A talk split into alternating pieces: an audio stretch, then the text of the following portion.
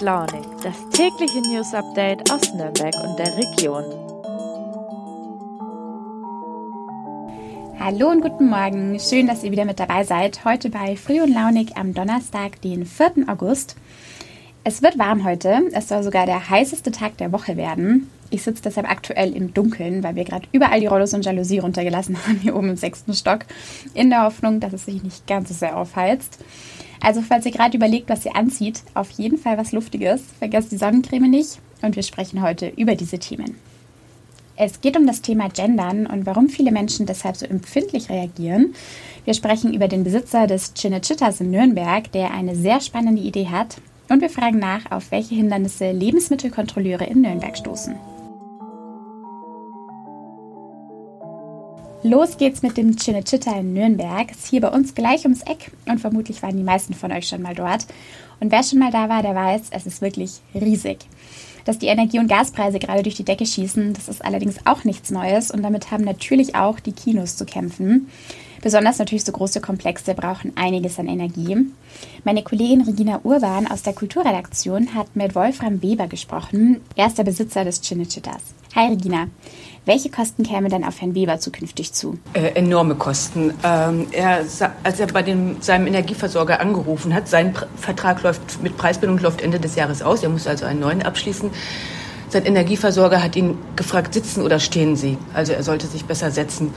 Und dann wurde ihm vorgerechnet, dass sich die Kosten um das achteinhalbfache erhöhen werden. Von 15 äh, Euro 90 pro Megawattstunde im Moment auf 135 Euro pro Megawattstunde. Das würde für das Cinecittà aufs Jahr hochgerechnet heißen, dass sich die Kosten, die Energiekosten von 120.000 auf über eine Million erhöhen würden. Und äh, wenn jetzt der, äh, der Gaskonzern Uniper, der ja gerade von der Bundesregierung mit Milliarden Unterstützung gerettet worden ist, ab 1. Oktober die höheren Preise für den Gaseinkauf durchreichen darf an, an die Bürger, dann meint der Weber, dann wird es nicht erst ab Jahresende äh, ab dem nächsten Jahr sehr viel teurer für ihn, sondern schon ab 1. Oktober. Das ist auch wirklich eine unglaublich riesige Summe. Kann man also gut verstehen, dass er so schnell wie möglich weg will von den fossilen Brennstoffen. Und dafür ist Wolfram Weber jetzt ja auf eine ziemlich interessante Idee gekommen, richtig? Ja, er hat, also er, ist, hat, er betreibt eigentlich seinen Cinecittà jetzt schon relativ energiesparend mit äh, Blockheizkraftwerken. Und, äh, aber die, die werden auch mit Gas beheizt und deswegen wird, rentiert sich das dann auch nicht mehr. Und deswegen will er jetzt auf Fluss, will er auf Wasserkraft setzen und zwei Flusskraftwerke in die Pegnitz bauen. Einmal am Katharinenwehr, das ja direkt in der Nähe des Cinecittà ist, und eins weiter äh, am Nägeleinswehr.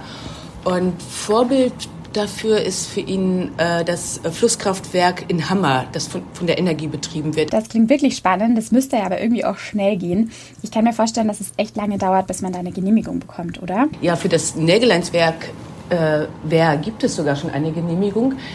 Allerdings äh, nicht für den Herrn Weber, sondern für einen Stromhändler aus der Oberpfalz. Und bei ihm hat das lange gedauert. Er hat fünf Jahre lang äh, dafür gebraucht, bis, die, bis er die Genehmigung bekommen hat.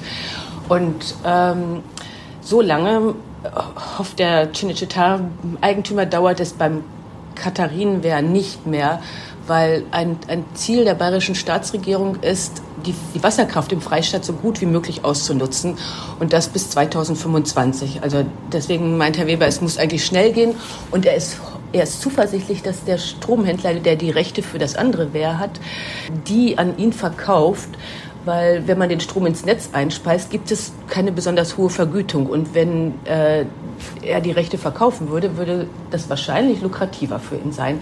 Er sagt, der Kontakt ist gut und er ist optimistisch, dass er die Genehmigung bekommt. Ja, eine Portion Optimismus, die braucht man da wahrscheinlich auch. Aber günstig ist eine solche Investition sicherlich auch nicht, oder? Lohnt sich das denn? Es ist, wird teuer. Er, also er sagt, er kann das jetzt noch überhaupt nicht richtig einschätzen, abschätzen. Aber es wird deutlich über zwei Millionen Euro sein. Das wäre dann die teuerste Investition, seit er das IMAX tief in der Erde gebaut hat. Heute ist das das Gino Magnum. Das war allerdings ungleich teurer. Das hat um die 35 Millionen Euro gekostet. Das war nochmal eine ganz andere Hausnummer. Und ähm, er sagt, er hat den Vorteil, dass er Eigentümer des Cinecittà ist und nicht nur nicht Mieter, wie es in vielen anderen Kinohäusern der Fall ist. Und als Eigentümer ist das für ihn finanzierbar. Es rechnet sich langfristig. Es ist erstmal sehr teuer, aber er sagt, wir haben dann dauerhaft bis, bis zur restlichen Laufzeit des Cinecittà äh, die es hoffentlich nicht geben wird. Also es wird kein Ende geben, hoffe ich mal, hoffen sicherlich alle Kinofans, ähm, wird es einen gesicherten Strompreis geben. Danke dir, Regina.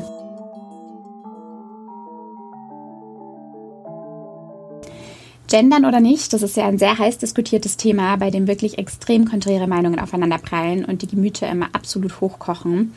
Erst Ende Juni hat sich ja das an der Technischen Hochschule in Nürnberg gezeigt. Die hat damals einen Leitfaden zur Verwendung gendersensibler Sprache erlassen. Und daraufhin ist eine Diskussion in der Öffentlichkeit entbrannt, die meiner Meinung nach völlig überzogen war. Wir hatten dazu auch hier im Podcast berichtet und den Text dazu, den verlinke ich euch auch nochmal unten. Aber im Prinzip ist es wirklich jedes Mal die gleiche Diskussion und es sind dieselben Argumente und dieselben verhärteten Fronten.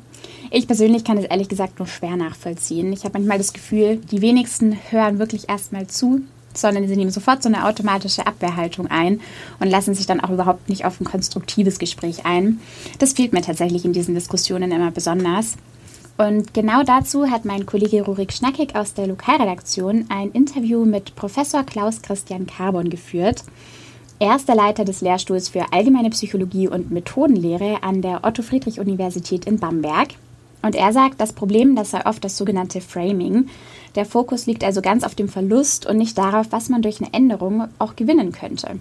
Er vergleicht das Ganze mit der damaligen Rechtschreibreform, als das scharfe S eingeführt wurde und der Aufschrei riesengroß war, weil eben viele das Gefühl hatten, man würde ihnen einen Buchstaben wegnehmen und obwohl sich damit im Nachhinein betrachtet vor allem doch einiges gebessert hat oder logischer geworden ist. Und, sagt Professor Carbon, Menschen wollen sich natürlich ungern was wegnehmen lassen, von dem sie denken, dass es für sie einen Wert hätte. Und dass eben selbst, wenn es eine alte Kiste vom Dachboden ist, in der Dinge liegen, die sie garantiert nicht mehr brauchen werden. Und Menschen lassen sich natürlich auch ungern was vorschreiben. Und wenn sie aber dieses Gefühl haben, dann wird eben oft sehr impulsiv reagiert und mit Empörung. Da lassen sich nun mal selten geistreiche Debatten führen.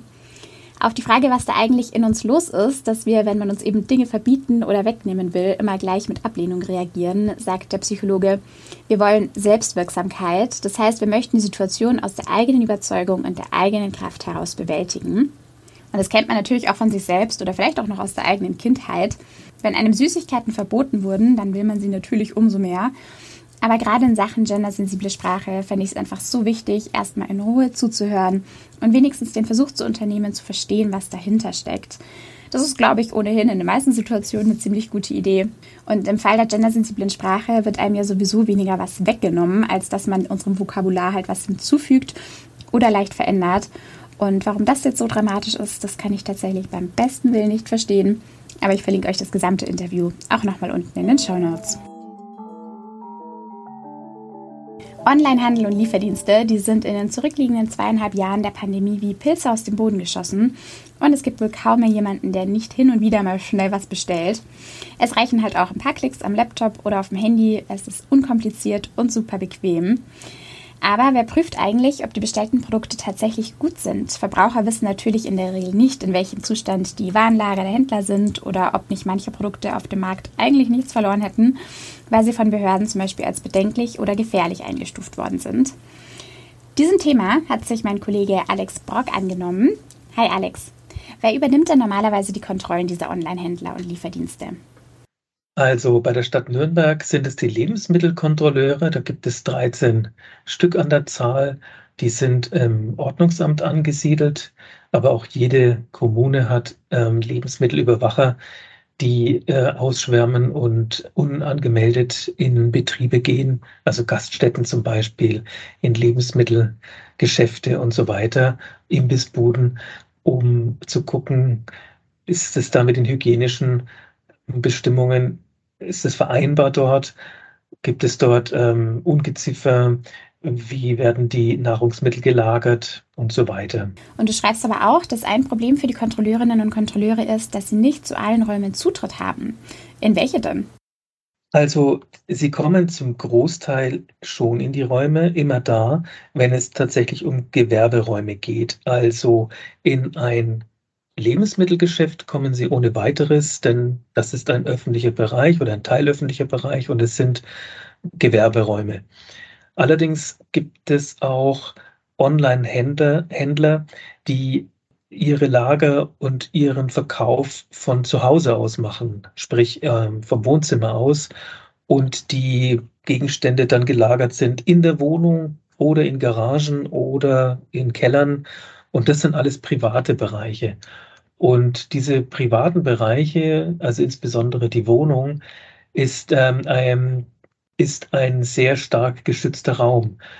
Und zwar ist es so, dass im Grundgesetz, das auch verankert ist in Artikel 13, da geht es um die Unverletzlichkeit der Wohnung. Und äh, dieses Grundrecht dient dem Schutz der räumlichen Privatsphäre vor Eingriffen von äh, staatlicher Seite. Und da zählen eben Lebensmittelkontrolleure mit dazu. Hat die Lebensmittelkontrolle da dann gar keine Chance oder wie wird da vorgegangen? Wenn Gefahr in Verzug ist, also es ist bekannt, dass dort ähm, Waren vertrieben werden, die auf gar keinen Fall mit dem äh, deutschen oder europäischen Recht vereinbar sind, dann äh, kann man da schnell handeln. Die Lebensmittelkontrolleure kommen da auch schnell rein mit Hilfe der Polizei und äh, dann werden die Waren dann auch aus dem Verkehr gezogen. Allerdings ist es oft ja, fehlt oft der Nachweis. Aber wenn ein Verdacht im Raum steht, dann gibt es die Möglichkeit auch für die ähm, Lebensmittelkontrolleure über ähm, das sogenannte LGL, das Bayerische Landesamt für Gesundheit und Lebensmittelsicherheit, können dann Ankäufe gestartet werden. Also man gibt sich als Kunde aus und kauft die Ware XY bei dem verdächtigen Händler und äh, somit können dann die Waren beanstandet werden oder untersucht werden erstmal in Labors. Und wenn dann tatsächlich zutrifft, und in, glaube 50 Prozent der Fällen gibt es dann tatsächlich auch Beanstandungen, haben die äh, Lebensmittelkontrolleure den Beweis und können dann entsprechend dann auch handeln. Für Nürnberg sind ja 13 Kontrolleure und Kontrolleurinnen zuständig, aber die können ja sicherlich nicht alles im Blick behalten, oder? Nee, nee, die können nicht alles im Blick behalten. Dazu muss man sagen, dass eigentlich nur zwölf Lebensmittelkontrolleure da sind, denn der 13. ist nämlich äh, der Leiter dieser Behörde und der hat eine reine Büroarbeit zu tätigen. Das heißt also, auf zwölf ähm, ähm, Mitarbeiter ist die Arbeit dann aufgeteilt und wir haben im Nürnberger Bereich allein 7600 Betriebe, die sozusagen in ihre Zuständigkeit fallen. Die alle zu kontrollieren, im Blick zu behalten, ist natürlich nicht machbar. Heißt es dann, dass konkurrierende Betriebe den KontrolleurInnen zum Beispiel Hinweise geben? Es gibt aus der Bevölkerung Hinweise, aber eben auch aus der Konkurrenz. Nehmen wir mal beispielsweise einen Bäcker, wenn Bäckerbetrieben auffällt, dass irgendjemand privat auf Instagram, Telegram oder sonstigen sozialen Netzwerken anbietet, äh, Kuchen oder Torten zu backen und die dann auch verkaufen möchte, dann ist es äh, etwas, was ja so einem Bäcker nicht gefallen kann, wenn es natürlich auch noch unter dem Preisniveau liegt. Die Konkurrenz gibt die Hinweise dann, gibt viele Konkurrenten, die dann eben die Hinweise an die Lebensmittelbehörde geben und die werden dann aktiv, die besuchen dann die, die Leute, die diese Hochzeitstorten anbieten, schauen sich dann in den Küchen, in den Lagern um, wenn überhaupt sowas vorhanden ist. Und äh, oft ist es so, dass das Equipment da überhaupt nicht da ist, das man braucht, um sowas anbieten zu können. Was auch oft vorkommt, ist, dass diese Anbieter überhaupt keine, kein Gewerbe angemeldet haben. Das wiederum ist aber nötig, um so einen Handel betreiben zu können. Ähm, in den meisten Fällen reicht eine Ermahnung, die Leute nehmen dann ihre Angebote aus dem Netz und ähm, halten dann die Füße still. Wer es nicht tut, der muss dann mit einem Bußgeldverfahren rechnen. Danke dir, Alex. Und das war's für heute mit Früh und Launig. Habt einen schönen Donnerstag. Ich hoffe, ihr schwitzt nicht allzu sehr und könnt die Mittagspause dann vielleicht für ein Eis nutzen. Ich werde nach Feierabend und zurück in Bamberg dann auf jeden Fall kurz in die Regnitz springen. Das ist nämlich die beste Abkühlung. Hört gerne morgen wieder rein. Ich würde mich freuen. Und bis dahin.